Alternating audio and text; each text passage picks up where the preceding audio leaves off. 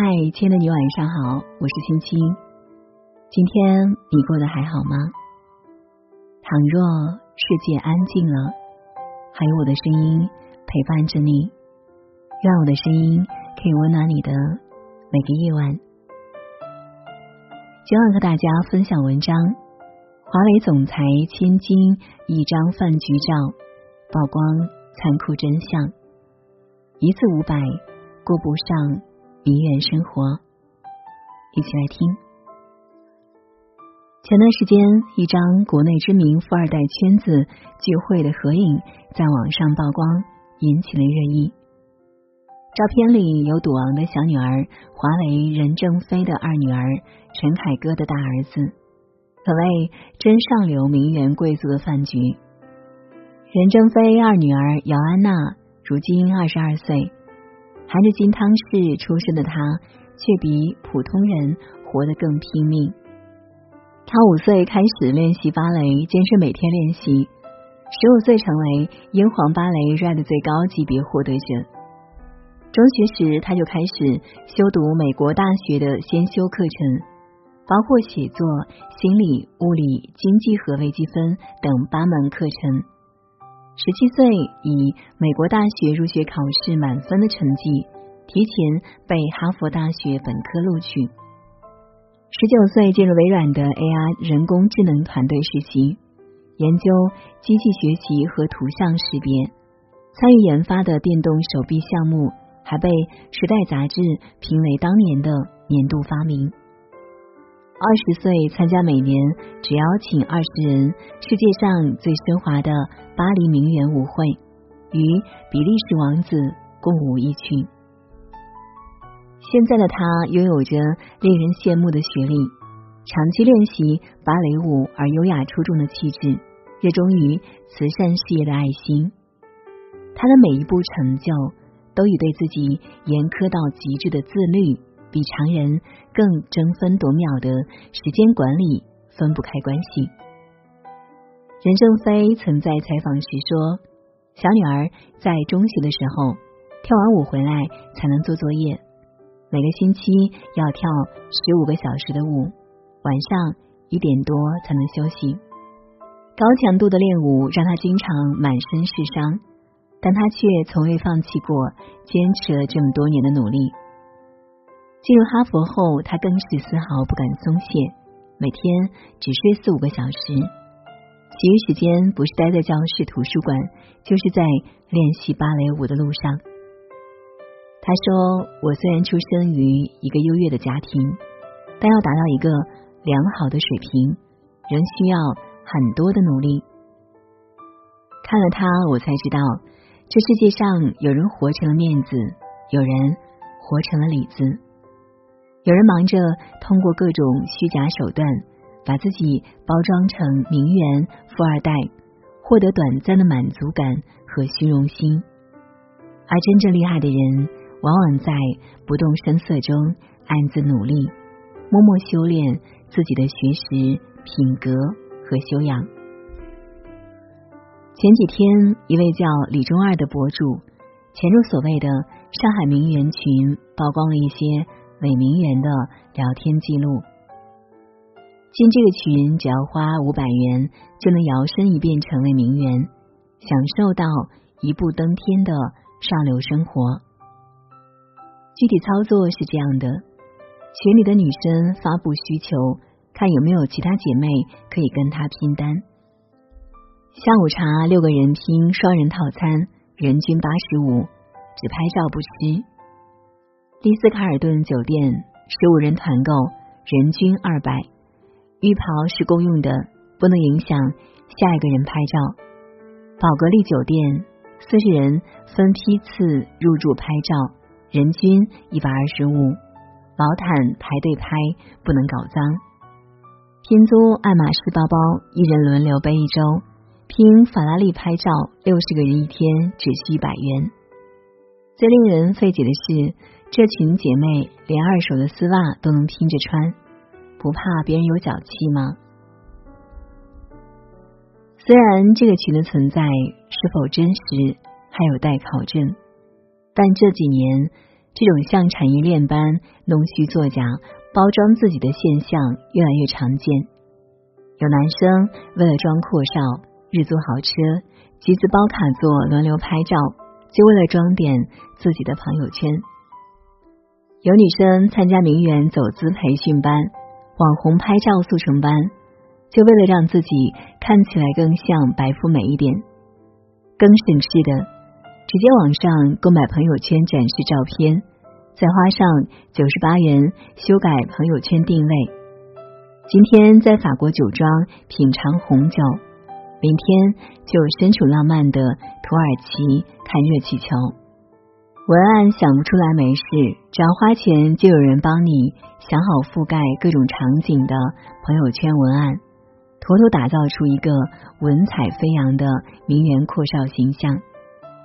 他们过上了一心追逐面子的生活，活在了虚假的上流人设里，自欺欺人，难以自拔。但就像诗人海涅说过。生命不可能从谎言中开出灿烂的鲜花。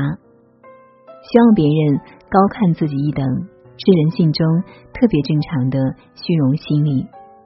但装出来的始终是假的，假的真不了。虚假的美好终究是泡沫，总有被别人戳破的一天。真正应该修炼的。其实是深入骨子里的优秀品格，而不是流于表面的精致。名媛这个词最早出现在美国社会学家韦布伦的字典里。上海雷的一书中则提到，本土名媛必须达到三个标准：一是名门之女，二是才貌双全，三是对社会、对女界有贡献。提起真正的名媛，会让我想到康有为的女儿康同璧。她从小聪明伶俐，十岁熟读经史，通英语、算学，性格倔强，胆识过人。曾就读于哈佛大学，戊戌变法失败后，代表父亲赴欧美演讲，是民国的女界名流。她举止谦逊有礼，满口词章，却不盛气凌人。与人交往时，给人一种春风拂面的感觉。她的一生从未虚度过任何一丝年华，是中国最早女权领袖之一。她终生致力于妇女、儿童、医疗、教育等方面的建设，在近代中国的影响力不容小觑。还有老上海时期的明媒闺秀郭婉莹，早年过着锦衣玉食的生活。后期家庭遭遇变故，丈夫入狱，家财充公，她却仍保持精致美好。当她不得不带着孩子搬到一间狭窄阴暗的亭子间，看着屋顶上的一个大洞时，她没有自怨自艾，而是说：晴天的时候，阳光会从破洞里照下来，好美。当他被下放天津、干着养猪、扫厕所、挖鱼塘等脏活时，他仍会把自己收拾得干干净净。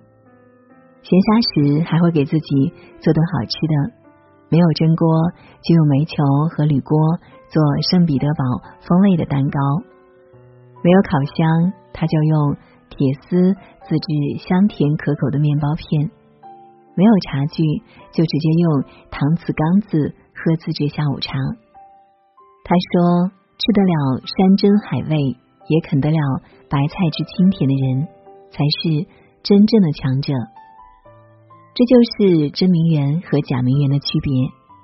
前者追逐着自己的人生价值，将生活过得充实美好；后者沉迷于物质和虚荣的无底洞里，越滑越深，到最后一无所有。世界上最愚蠢的事，莫过于沉浸在虚假的包装里，以获取短暂的快乐。这种快乐是租来的、拼单来的、伪造的、廉价的，永远也不会真正属于你。心理学上有个词叫“条件自尊”，指的是依赖外部条件和比较而产生的自尊。